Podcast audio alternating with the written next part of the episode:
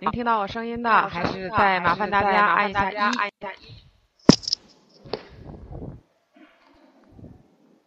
嗯，好好好好，好，看到大家的这个回复非常好啊。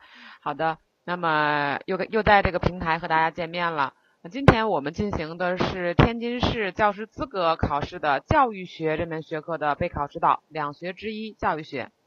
啊，在这个讲这个之前呢，先跟大家这个先说一说大概的一些情况。呃，这一次二零一五年上半年天津市的教师资格考试两学考试。呃，应该是应该是在我们统考前的最后一次这样的一个考试了，所以这 对对对最后一次，有同学就已经跟我说了最后一次，因为呃教育部的文件早早就已经发布了，在二零一五年需要推行的是全国统考，那到目前为止已经有一些省份陆陆续续发布了这个下半年统考的这个这个这个相关的公告。虽然天津还没有发布，但大概的这种趋势是无法逆转、无法改变的，所以大家一定要对这次考试有一个清醒的认识，就是要考的话，你就都考过啊，都考过，否则呢，那么如果你就比如说你过了一科，或者是你根本就没有过，没有过的还好，那直接就纳入到了我们统考的这个里面就可以了。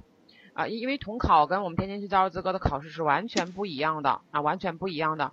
那如果你过了一科，可能后续因为下半年纳入到统考以后，可能还会比较麻烦啊，相关的那种安排和要求，天津市还没有出。所以我在今天晚上给大家讲的都是一些发自肺腑的话。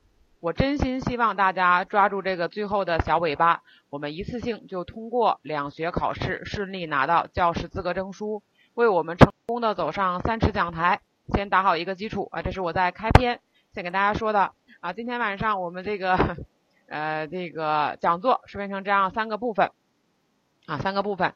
第一部分给大家介绍一下天津市教师资格考试教育学的考情，大概的这个试卷的结构呀，呃，考试的题量、题型等等，给大家介绍介绍。第二部分就是考点梳理啊，按照我们指定的考试教材，把教育学中涉及到的一些知识点。给大家说一说，梳理梳理，呃，一些重点的提示一下大家。啊，第三个部分就是备考策略，就是在从现在开始到我们考试的这段时间，应该怎么样去备考，才能够很轻松、很容易的、很顺利的度过这次考试。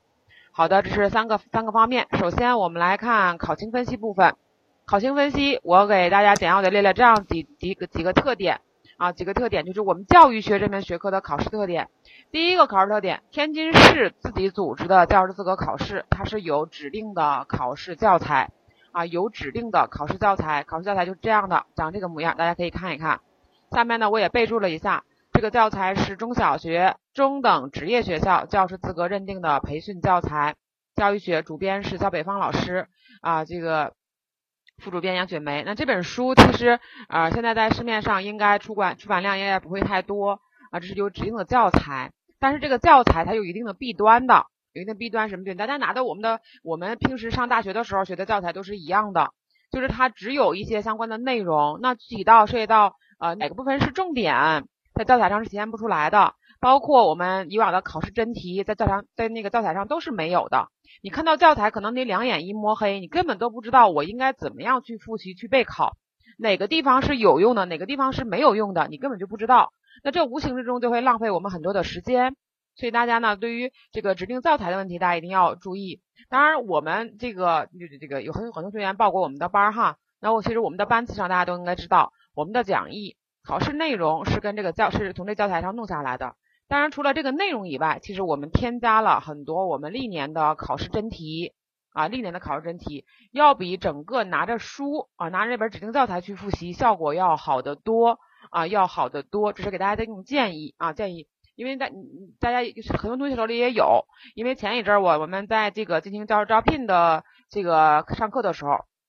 我看很多同学都拿到了那个拿着这个教师资格的教材在复习，实际上它是有一定的弊端的，因为毕竟这个教师资格的这个教材它是一家之言，它是一家之言，有些观点和我们普遍流行的观点是不太一样的。啊，这个大家在复习的时候要注意一下。啊，这是第一个有指定教材。啊，北京跟我们天津用的指定教材是一样的，是一样的，但是北京也基本上呃上半年已经考完了，就是最后一次啊，最后一次下半年北京已经发布公告要纳入到全国统考，所以天津我觉得离得也不远了啊，还再给大家提一次醒哈，这第一个特点，第二个啊，天津市每年上下半年各举行一次考试。啊，上下半年各举行一次考试，大概就是上半年，那考试时间大概在四月份，两学哈，我说的是两学考试，上半年大概在四月份，下半年大概在十二月份，十二月底，啊，上半年在四月底，呃，每年各上半上下半年各举行一次，就是一年举行两次，一年举行两次，这是两学考试，啊，两学考试。每年的时间基本上会比较固定一点啊，包括今年上半年的这个考时间也跟往年没有什么大的差别啊。第三个特点，题型、题量、分值这几年的考试下来都有一些微小的变化啊，都有一些微小的变化。那么体现在哪儿呢？那我这块也给大家列了一个试卷的结构，大家可以参考一下啊，可以参考，但是是有变化的哈。但是总体上的这个题型没有超出这六种题型：填空、选择、名词解释、简答、论述，还有一个辨析题。当然，整个题型是有变化的。比如说，一四年的下半年，就是一四年十二月份的那次考试，十二月份那次考试就没有考到辨析题。我说也题型也是有变化。而往年的时候，啊，往年的时候基本上都会有辨析题，啊，都会有辨析题。是从题型上，那题量上也会有一些变化。那这块我也列出来了，啊，列出来了。这个涉及到，你比方说简答题，有的时候考五个，有的时候考四个。那包括这个啊，辨析题，辨析题这这几年是逐年逐年减少，逐年减少，一直到一四年的十二月份，辨析题就没有考。那今年还会不会考？今年最后一次，我相信天津市教委的人也不会难为我们广大考生，对不对？应该应该。还是维持这六种基本题型啊，六种基本题型，呃，这是从题型题量上，当然各个题型的分值也有变化啊，分值也有变化，因为题量有变化，所以分值也会有一些变化。那这分值的变化，其实主要体现在这个一些主观题上啊，包括名词解释题啊，就体现在主观题的分值变化。那么名词解释啊，就大概就是三四分一个，有的时候是三分一个，有的时候是四分一个。当然，题量基本比较固定，就每年就五个啊，每年五个。有同学看不见，看不见我就大概给你说，你就记一下就可以了啊。啊，简答题呢，题这个题量也是有一些变化，但每年基本都维持在四五道，整个题量还是还是比较大的，分值也比较大，六七分一个啊，六七分也，整个也就是说，呃，简答题的题型维持在三十分，就是题量，就是总总分值维持在三十分左右。维持在三十分左右的这个这个分值，所以在一百分里边，简答题要占到三十分。所以呢，就希望我们在整个复习的时候，那你要把握住能够出现简答题的一些题点、一些知识点在哪儿。这样的话，你就针对性的去复习，才能够在我们这个呃考试的时候能够顺利过关。那另外呢，就论述题，论述题题量基本稳定，每年就考一道，每年考一道，每年考一道。那个分值也比较大，一道题就占十四分、十五分的样子啊，十四分、十五分啊。辨析题有的时候也设计啊，也设计辨析题，主要也是集中在这个十分以上，十分以上。所以从总体上来讲，那么天津市教师资格，天津市教师资格的这个呃教育学的教育学的整个的试卷来看，主观题所占的比重还是比较大的。主观题所占的比重比较大，大概占到七十分左右。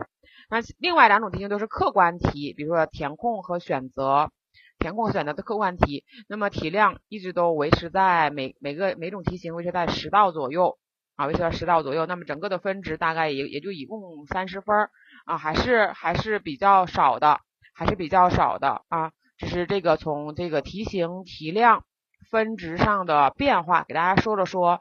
那今年我估计也不会有很大的变化，大家依然可以参考往年的这个考试情况来进行。那我这个是啊，有点小是吧？好的，我我我放大一点哈，放大一点。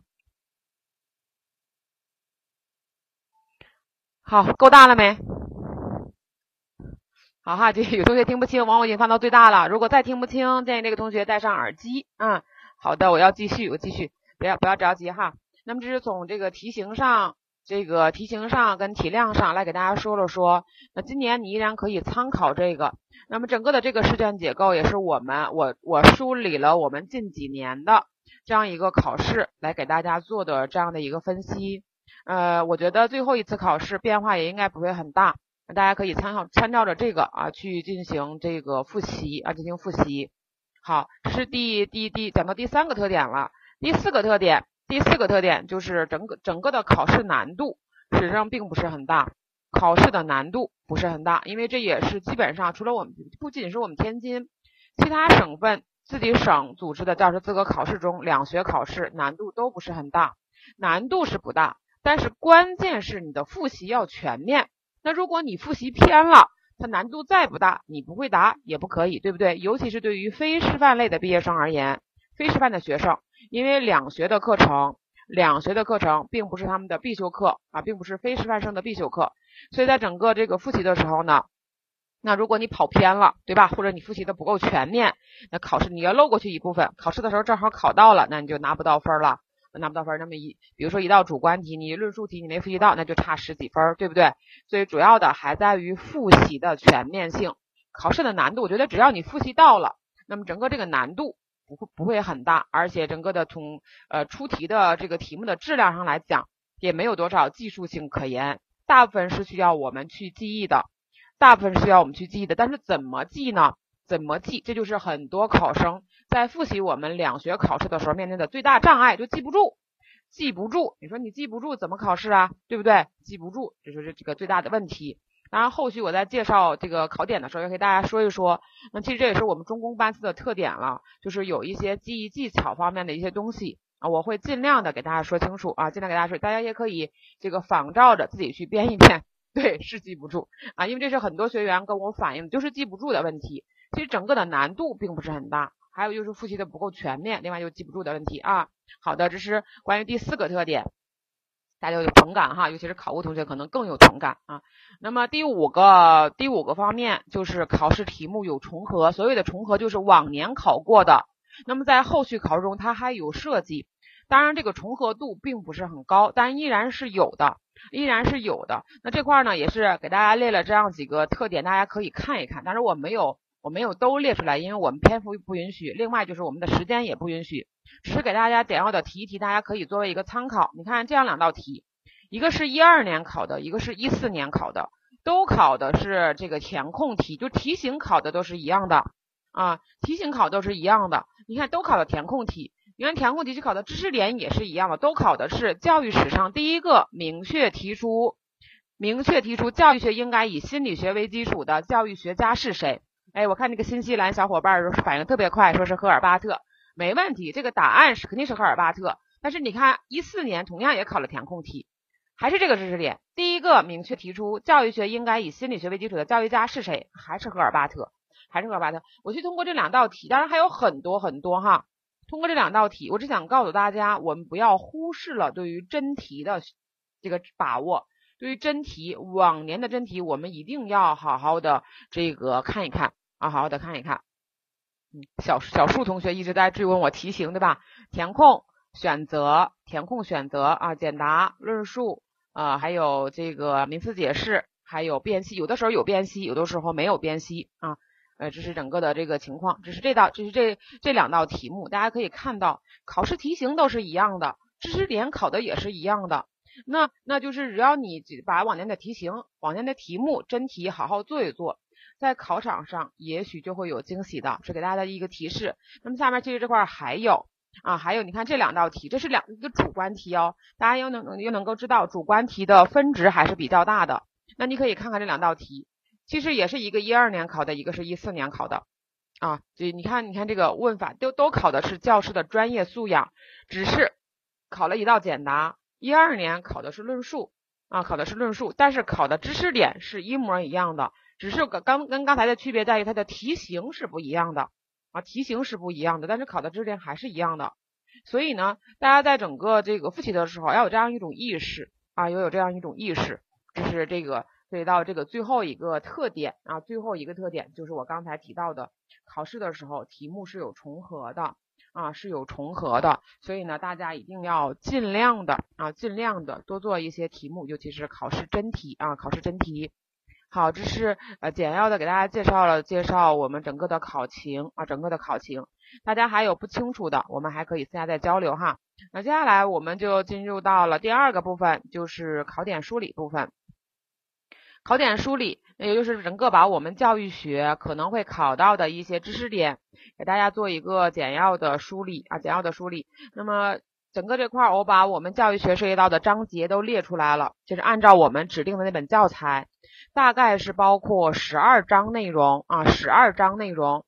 呃，第一个部分就是绪论部分，是教育教育学。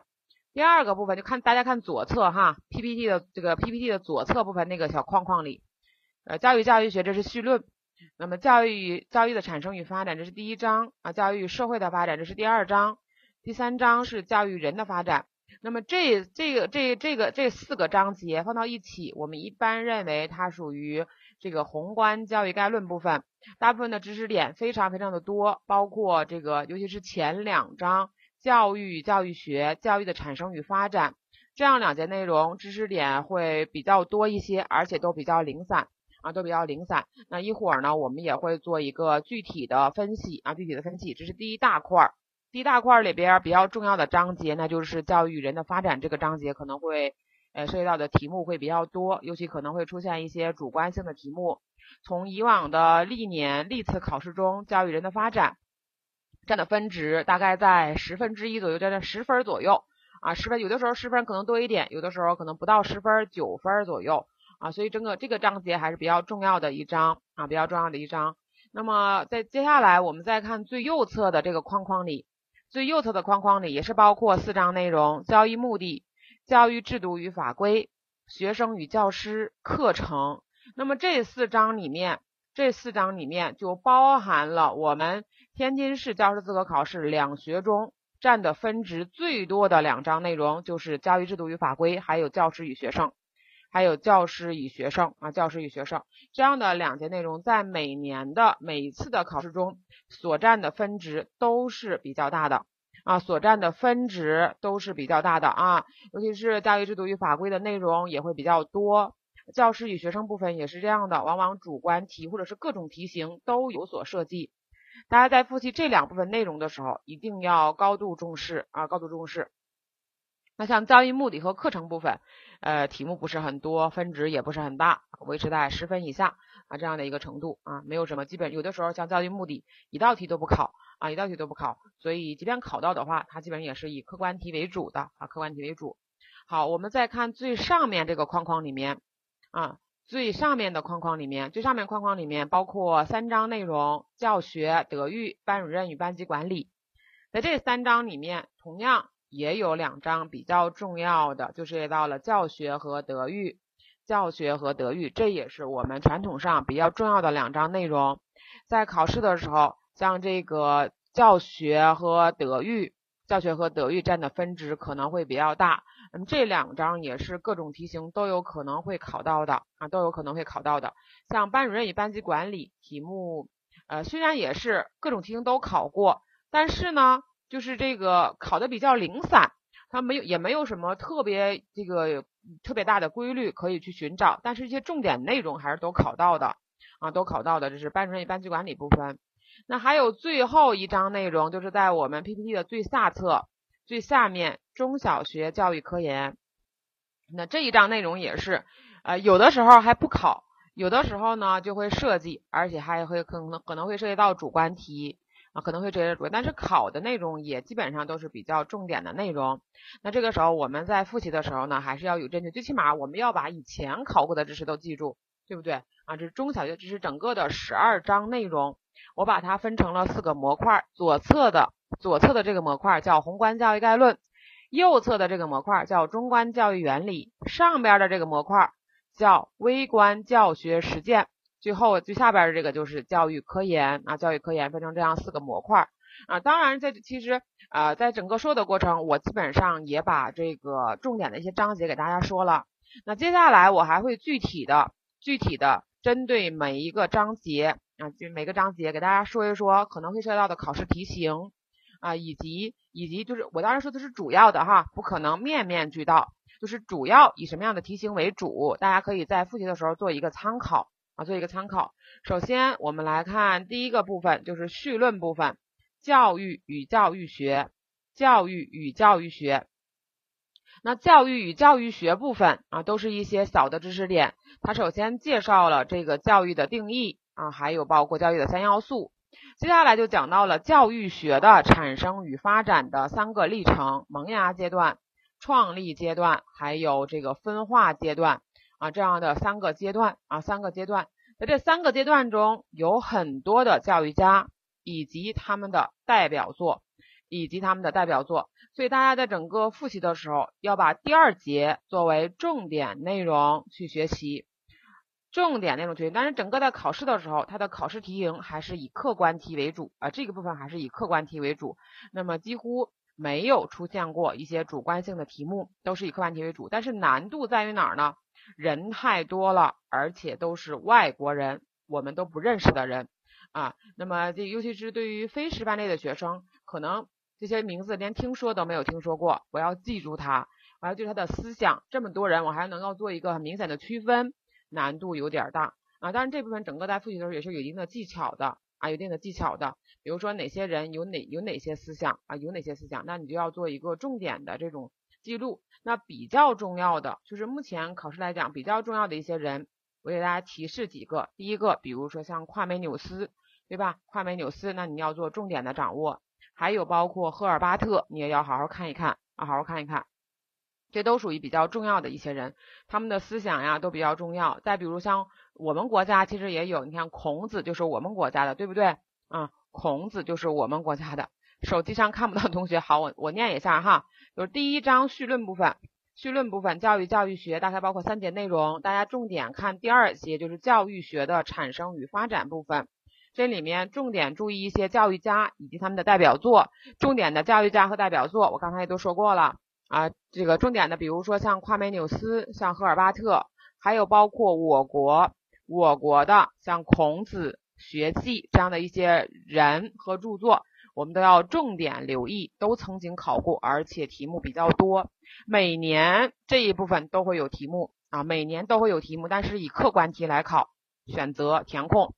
大家还要注意哈，还要注意一点就是选择题，我们这个教师资格两学中的教育学中的选择题是不定向选择题，难度有点大。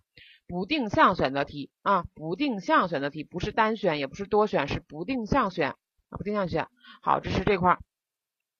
那接下来呢，我们看两道题，我们感受一下，看这道题，这个提出夫子教人各因其才的是谁？嗯，刚念了一遍哈。提出夫子教人各因其才的是谁？嗯，我看到了新西兰小伙伴还有小树说是孔子。嗯，那就那就错了，对吧？是谁呀？哎，小天说朱熹，哎，没问题啊，就是朱熹。你看，很简单的一个知识点，我们做错了。还有说蔡元培的，对吧？那肯定不是蔡元培啊，肯定不是蔡元培。啊，达到孔子的还有金可元，因为什么？因为，因为就这这个词儿很明显，他提的是因材施教的意思。因材施教这个思想确实是孔子孔子的思想，但是因材施教这个词儿就包括我们题干上说的“夫子教人各因其才”这句话，它不是出自于孔子，孔子只是有这样一种思想。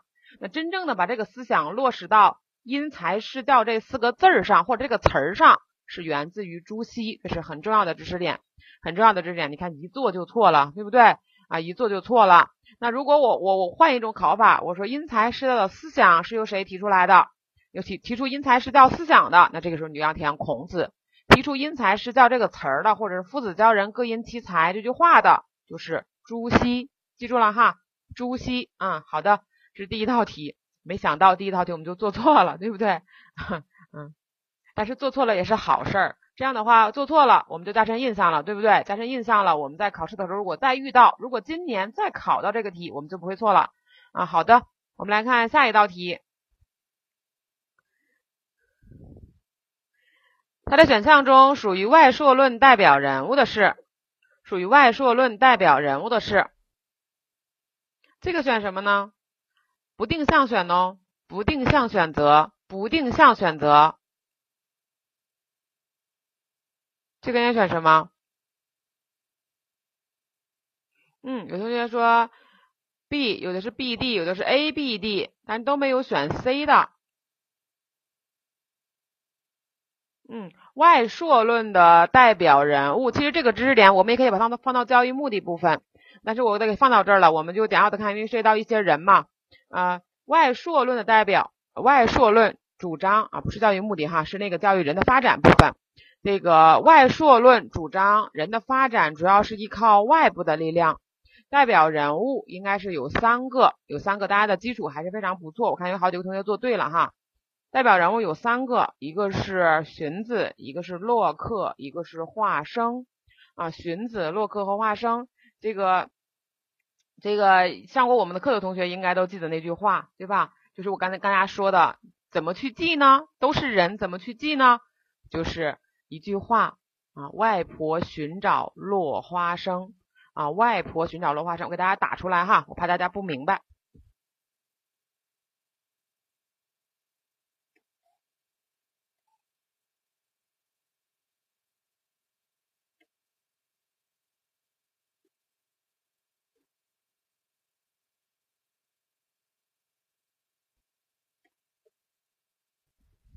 外婆寻找落花生啊，一句话你就记住了。那大家也可以，也可以在复习的时候尝试着自己编一些顺口溜啊，用自己的方式把它记住，不要去盯着那本书啊，去去一直闷头看，这样的效果反而不好啊。外婆寻找，寻是荀子的寻，洛是洛克的洛，花生啊，花生，外婆寻找落花生，就记住了啊，就记住了这道题。好的。那这道题我们就过了哈，告诉大家一个技巧了。其实我更多的，哦，我其实我我告诉大家这句话呢，你也需要记，对不对？如果你自己编出来了，你就不需要记了。所以我的目的在于教大家一种方法，你记不住，你要去找方法去记啊。这样的话呢，那么你在你在这个考试的时候，你才有信心啊，有信心。好，这是第一个部分，绪论部分。接下来我们看第一章，第一章教育的产生与发展。教育的产生，教育的产生与发展。那么这一这这一章里面主要介绍的教育的起源以及发展的历程，以及发展的历程。呃，涉及到的这个这个知识点，那知识点并不是很多，并不是很多。就这一章，从我们以往的教师资格考试来讲啊，这一部分这一部分所占的分值是比较小的，就第一章所占的分值是比较小的。啊，比较少，呃，所以大家在复习这个部分的的时候呢，也是要这个啊适时的去复习，不要花费很多的精力。虽然知识点比较多啊，但是考试题型还是以选择和这个填空题为主，选择和填空题为主，主要的还在于发展的历程啊，发展的历程，比如说涉及到了这个原始社会的教育啊，古代教育，还有这个近现代教育，它们的发展是什么样的啊，记这个就可以了，然后再看一看。考试题目比较少啊，考试题目比较少，有的时候很甚至都不甚至都不考题，所以大家在复习这一章的时候也是要注意一下。来看一道题，汉语中最早将教和义连在一起使用的教育家是谁？是谁呢？是谁？啊，有同学说是孟子。嗯，还好啊，这道题还好啊，大家都做对了，孟子啊，孟子确实是的啊。孟子啊，好，没问题，没问题，我们就过了啊，因为还还是以客观题为主嘛，嗯，所以这个就好说了。那么第二章教育社会的发展，教育社会的发展也主要介绍了三节内容：社会对于教育的制约，还有教育在社会发展中的作用，还有教育的相对独立性。三节内容，三节内容重点的是第一节和第三节，第一节和第三节，第一节里面。第一节里面时常有简答题出现，就这一章是有简答题出现的，除了选择和填空以外，是有简答题出现的。所以呢，大家在复习第一节的时候一定要注意。那么社会对教育的制约主要介绍到了生产力啊、政治制、政治经济制度和文化，也就是我们说的政治经济和文化对于教育的影响，对于教育的影响，那这这几个方面，所以呢，你就好好看一看啊，这个简答题时常出现啊，时常出现。第二节内容考的比较少啊，考的比较少。第三节教育的相对独立性，相对独立性其实也主要是这个介绍到了这个，那么教育与政治经济发展的这种不平衡，包括它的历史继承性，相对独立，相对独立嘛，它有它自身的规律，还会受到政治经济的制约，但它们发展并不是完全同步的，相对独立性，有的时候会有一些题目啊，会有一些题目，呃，就是这个啊第三章的第二章的内容啊，第三个部分应该说是简要的介绍一下，接下来我们也是我们来看题目。哪一个因素是决定教育性质的？教育性质和教育目的的？哪一个？这是填空题啊？哪一个因素是决定着教育的性质和目的的？那很明显，你就要想到底是政治、经济还是文化呢？是政治、经济还是文化呢？嗯，有同学说是政治，但是你要填全，对不对？叫政治经济制度决定着教育的性质。和目的啊，政治经济制度决定着教育的性质和目的。其实我们在上课的时候也一直在强调，一直在强调啊。那么除了政治制度决定教育的这个性质目的以外，其实它还决定了好多方面，好多方面。比如说像教育的领导权、受教育权等等，它也是政治制度来决定的。是政治制度决定了这几个方面。那其实经济发展水平也决定了，也决定了一些方面。但是这个决定呢就不是很明显啊，但是我们也要知道啊，要知道，是这个，是这道题目啊，这道题目也是我们稍微的练一练，大家感受一下啊，感受一下。第三章教育与社会的发展，这是一个重点章节啊，这是一个重点章节。目前出现的题型主要是选择、填空和简答，选择、填空和简答。那第一节主要介绍到了人的身心发展的概念。啊，人的身心发展的概念，身心发展啊，身心发展的概念，主要介绍这个人身心发展包括身体和心理两方面的发展。另外的一个非常重要的内容就讲到了身心发展的基本特征啊，身心发展的基本特征，这个地方是考过简答题的，就那五个特征：顺序性、阶段性、不平衡性、互补性、个别差异性等等啊，是考过简答题的。大家在复习的时候一定要把这部分好好看一看。那其实除了简答题以外，在选题中也经常考，考的时候它往往是呃这个特征和教学启示结合着来考，所以每一个特征对应的教学启示，我们也要好好的去把握一下，好好的把握一下啊。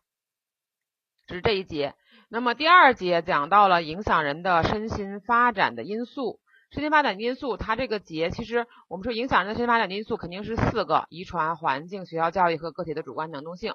但是因为学校教育会比较特殊，所以它单独拿到了一节，就第三节里面去讲了教学校教育在人的身心发展中的作用。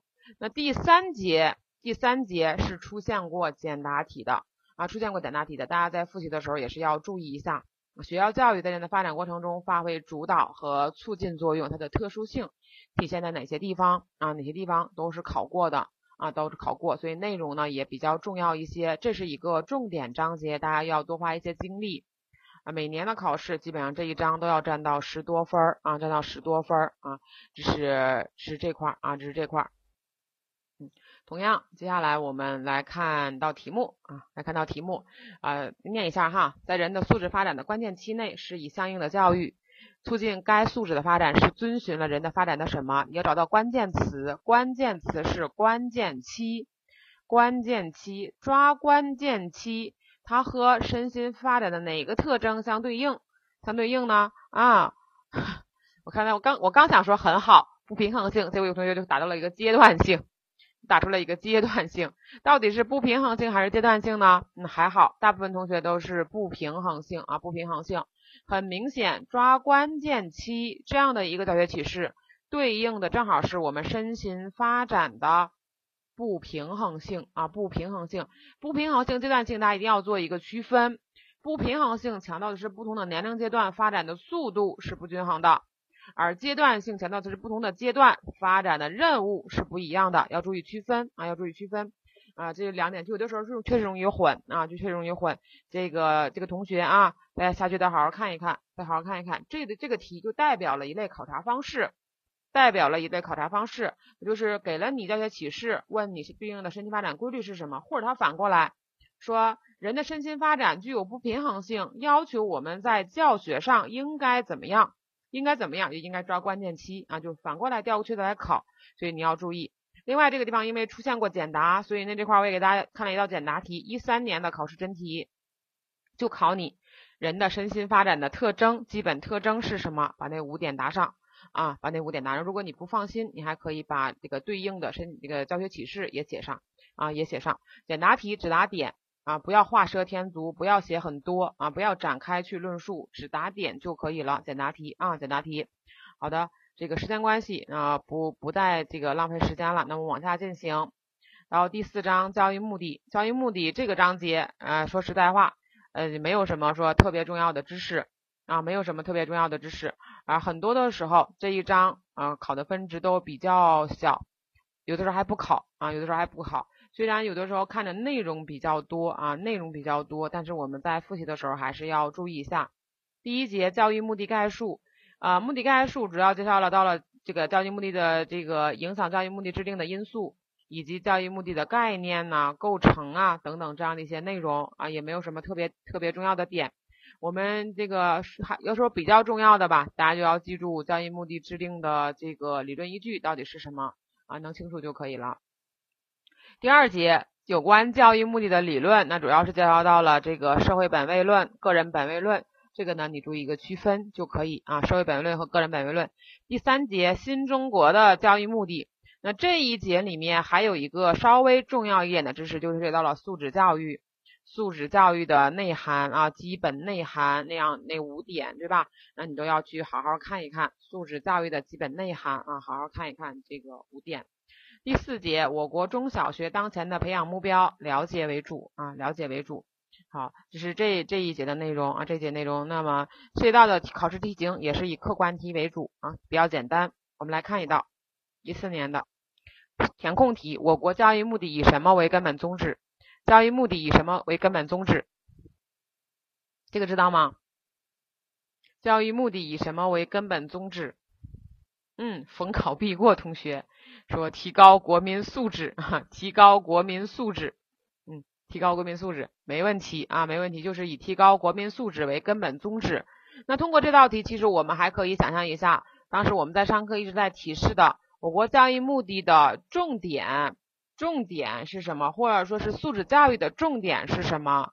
重点应该是培养创新精神和实践能力。培养创新精神和实践能力啊，这知识点大家都要掌握掌握啊。好的，来看第五章教育制度与法规，这是一个重点章节，每年的考试中占的分值都是最多的，占的分值都是最多的，而且各种题型各种题型都考啊，各种题型都考，涉及到的内容呢也比较多啊，涉及到内容也比较多，呃，包含了将这个多节六节内容，六节内容。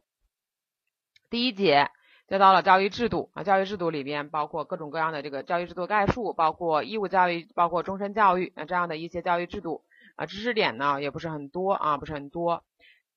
第二节教育法规概述，那这是有一个比较重要的章节。第二节啊，教育法规啊，教了教我国的教育法规体系，教育法规体系，那么包括了几个大的方面，比如说宪法中的教育条款、教育法律。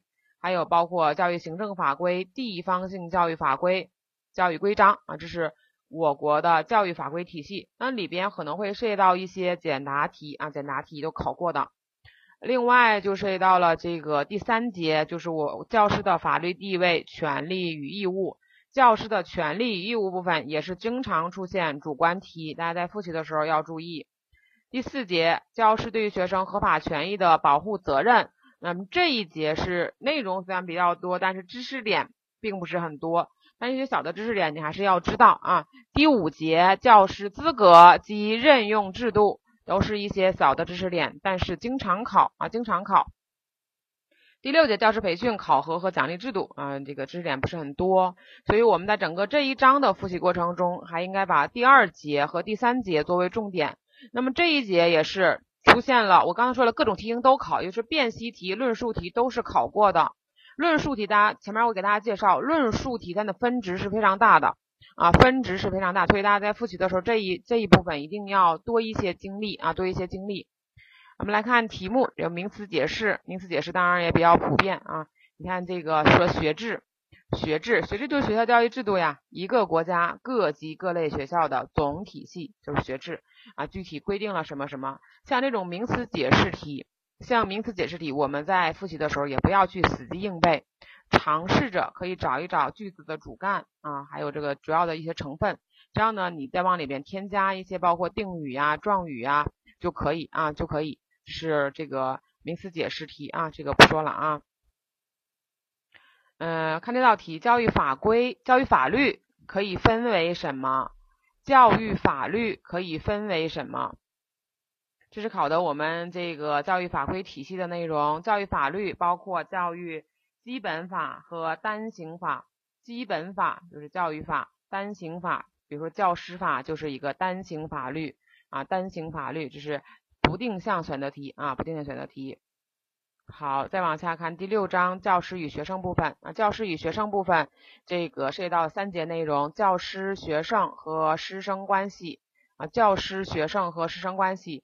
那么学生部分知识点比较少啊，教师部分涉及到的知识点比较多，像这个教师劳动的特点啊，教师的应扮演的角色，还有教师应具备的专业素养啊，这都是比较重要的一些内容啊，都是比较重要的一些内容，教师的专业发展等等。等等都曾经考过主观题，这也是一个非常非常重要的章节啊，非常非常重要的章节，涉及到的主观题也会比较多一些啊，像这个论述、辨析、简答等等啊，包括名词解释啊都有都有，所以大家在整个复习这一部分的时候，这一部分的时候也要进行一个重点的区分啊，重点的区分。那接下来我们来看题目，填空题。教师个体教育教学水平不断提高的过程，这是一四年的题目。这个填空题应该填什么呢？教师个体教育教学水平不断提高的过程，这应该填什么？有同学知道吗？教师专业成长、专业发展啊，没问题。教师专业发展是标准答案啊，标准答案。因为填空题。填空题，那么如果判卷比较严的话，你多字儿少字儿，可能它也会被扣分儿。所以呢，大家还是要尽量写的完整一些、全面一些。尤其是我忘前面忘了提示大家哈，像填空题，填空题中，比如说让你考你某个著某某部著作，大家一定要记得把标点符号那个那个书名号也要写上啊。书名如果它没有的话，你就写上；有的话，你就不要画蛇添足。填空题多字儿少字儿都有可能会被扣分儿，所以我们在整个。呃，天，嗯，这个考试的时候还是要这个认真一些啊，认真一些。这个啊，这是这道题，就是论述题，考到了教师应具备的专业素质啊，专业素养，教师应该具备的专业素养啊，专业素养。那么教师专业素养包括四个方面啊，综合素养、专业素养、学科专业素养、教育专业素养，还有职业道德素养这四个方面的素养。那么也是主观题涉及到好多次了，其实在最开始我都给大家介绍过了啊，涉及到好多次，所以把这个部分整个或或者整个这一章吧啊都要好好的看一看啊，都要好好看一看。呃，整个在答论述题的时候呢，我们也是要注意尽量的联系实际，尽量的联系实际答论述题哈。就它跟简答题不太一样在哪儿？简答题我们只答点就可以了，论述题还要把里边的小点也要答上，把理论阐述清楚以后。再适当的举例，表明你对这个知识是理解和掌握的，这样的话得分会稍微高一些。这涉及到这个答题技巧的问题，因为很多同学关心啊，很多同学关心，所以等下我得说一说啊。当然我不可能通过一个小时给大家都介绍过来啊，因为后边还有很多的内容。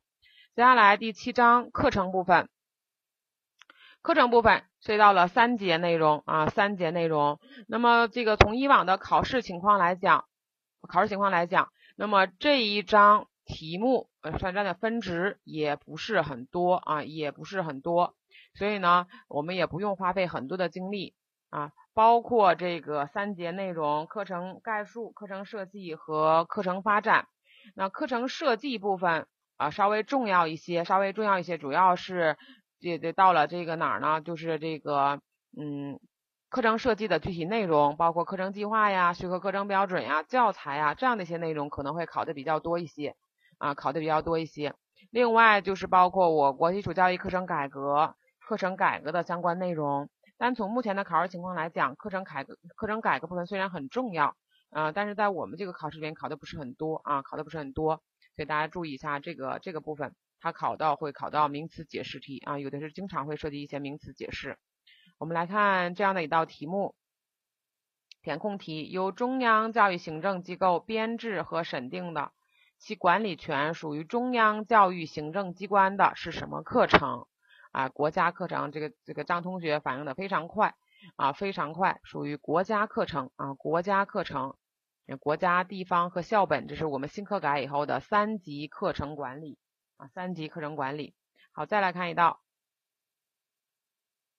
课程的具体表现形式，课程的具体表现形式不定向选择，不定向选择，应该选什么？A. 课程计划，B. 学科课程标准，C. 教科书，D. 教材。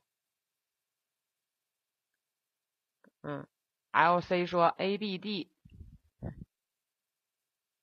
课程的具体表现形式，这刚才其实我都重复了一遍啊，就是课程设计的具体内容，包括课程计划、学科课程标准和教材，所以正确答案应该是 A、B、D、A、B、D。像这个时候，有同学可能会把教科书选上，因为教科书它是属于教材部分的一个分支内容，分支内容。那如果你整个的知识内容掌握的不是很全面的话，啊，可能会出现误差和偏差啊，所以在复习的时候，我们还要尽量的复习的准确一些啊。对于具体知识的掌握，要正确性，把握正确性。接下来第八章内容教学，这也是一个重点章节，重点章节这道内容也比较多，呃，很难说哪个最重要，但是应该说内容都比较重要吧。考试的时候各种题型也比较多，比如说教学概述。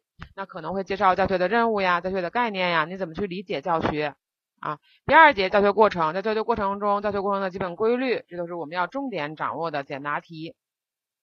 还有包括啊教学原则，有的时候它也考啊也考。还有这个教学工作的基本环节，教学工作的基本环节包括五个方面，对吧？那这也是非常重要的简答题，包括教学组织形式。教学方法和手段啊都有可能会涉及，所以整个这一章啊这一章也是在我们以往的考试中也占据着很重要的比重，每年基本都在十分以上的这样一个比重啊十分以上的比重，所以大家在整个复习的时候要把这一章内容作为重点啊作为重点去掌握啊作为重点去掌握，嗯，这个 flow。F L O R A 这个同学是答的是什么？激发、领会、巩固、运用、检查，答的是什么呢？哦，教学过程的基本阶段啊，教学过程的基本阶段，但是不是我说的教学工作的基本环节。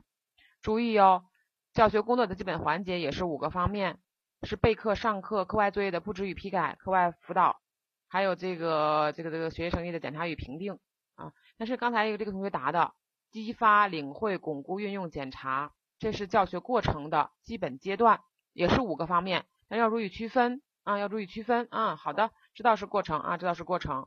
接下来我们来看题目，哎，这道题正好就出现了，教学过程的基本阶段，刚才有同学帮我答了哈，嗯，这个刚才就说过了，教学过程的基本阶段包括五个方面：激发学习动机、领会知识、巩固知识、运用知识和检查知识，答点就可以，但是要答全，不能两个字两个字的答。但是你在记的时候可以这样去记，你在最终在总结答案的时候要把它说全了，要把它说全了啊，说全了，这教学过程的基本阶段配合的非常好啊，配合的非常好。呃，选择题看这道题目说，教师备课需要做好的基本工作包括什么？备课需要做好的基本工作是什么？备课需要做好三方面工作啊，还好，看到大家这个大家答题了。钻研教材，了解学生，设计教法，设计教学，A C D 没问题啊，没问题，非常好。好，这个继续啊，往下往下该到德育了。德育这也是一个比较重要的章节啊，各种题型也是都考过啊，都考过。但是往年的这个分值呢也比较大，也比较大啊，这十分左右吧，啊十分左右。那它整个的框架结构和教学实际上是一样的，但是内容要比教学稍微少一些。涉及到这个德育过程、德育原则，还有德育的途径和方法等等啊，德育的途径和方法等等。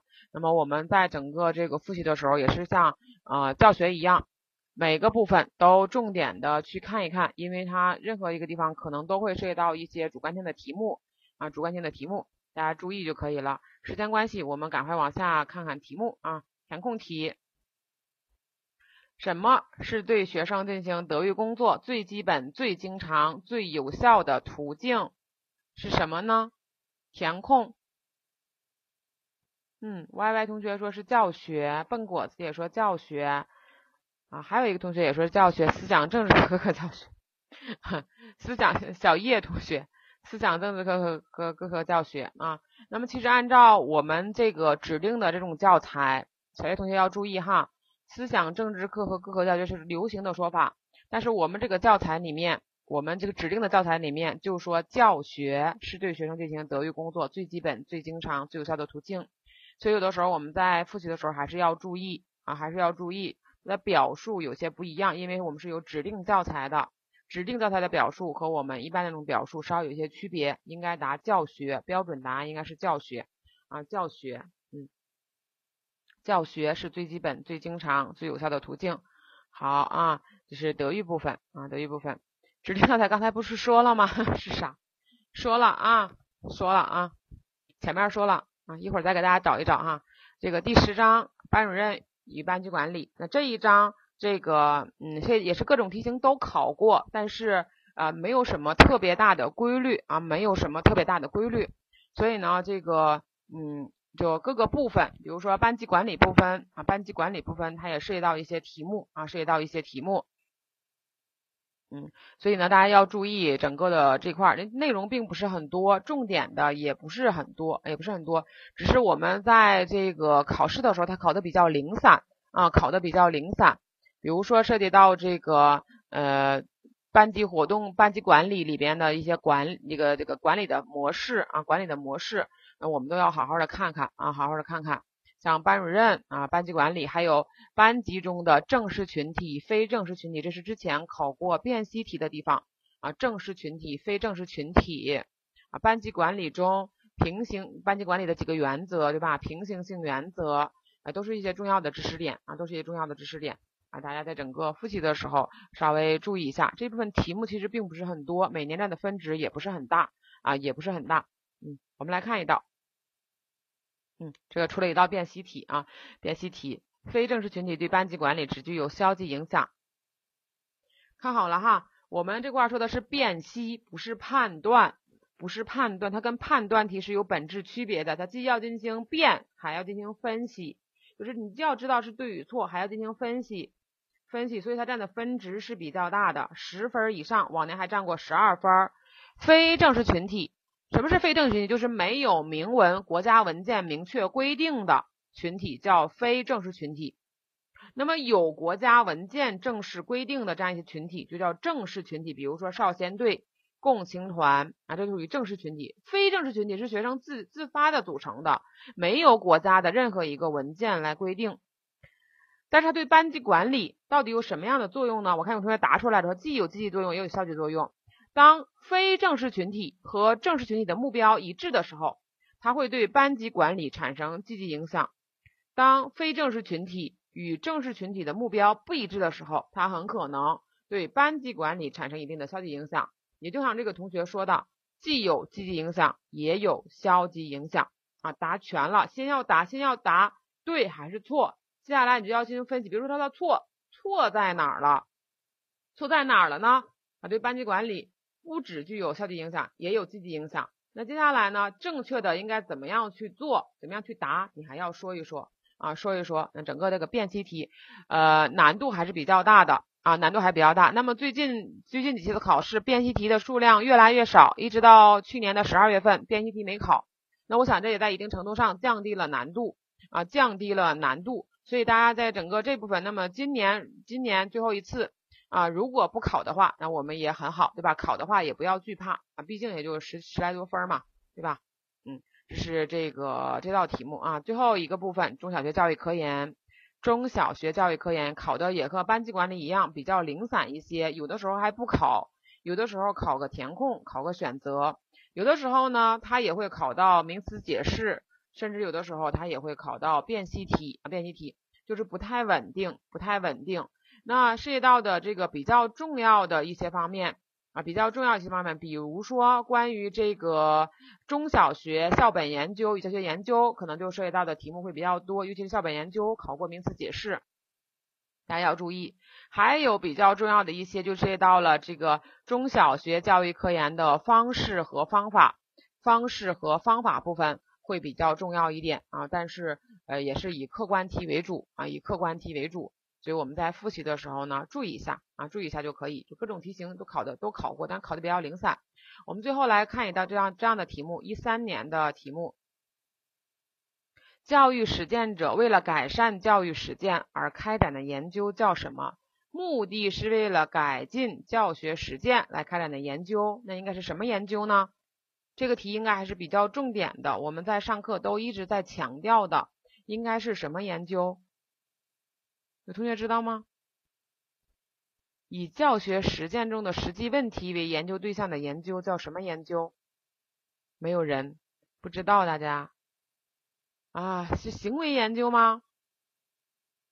应该什么研究啊？行动研究是不是啊？行动研究为了改进教，为了改善教学实践，或者是为了为以以这个教学实践中的具体问题为研究对象的，都属于行动研究。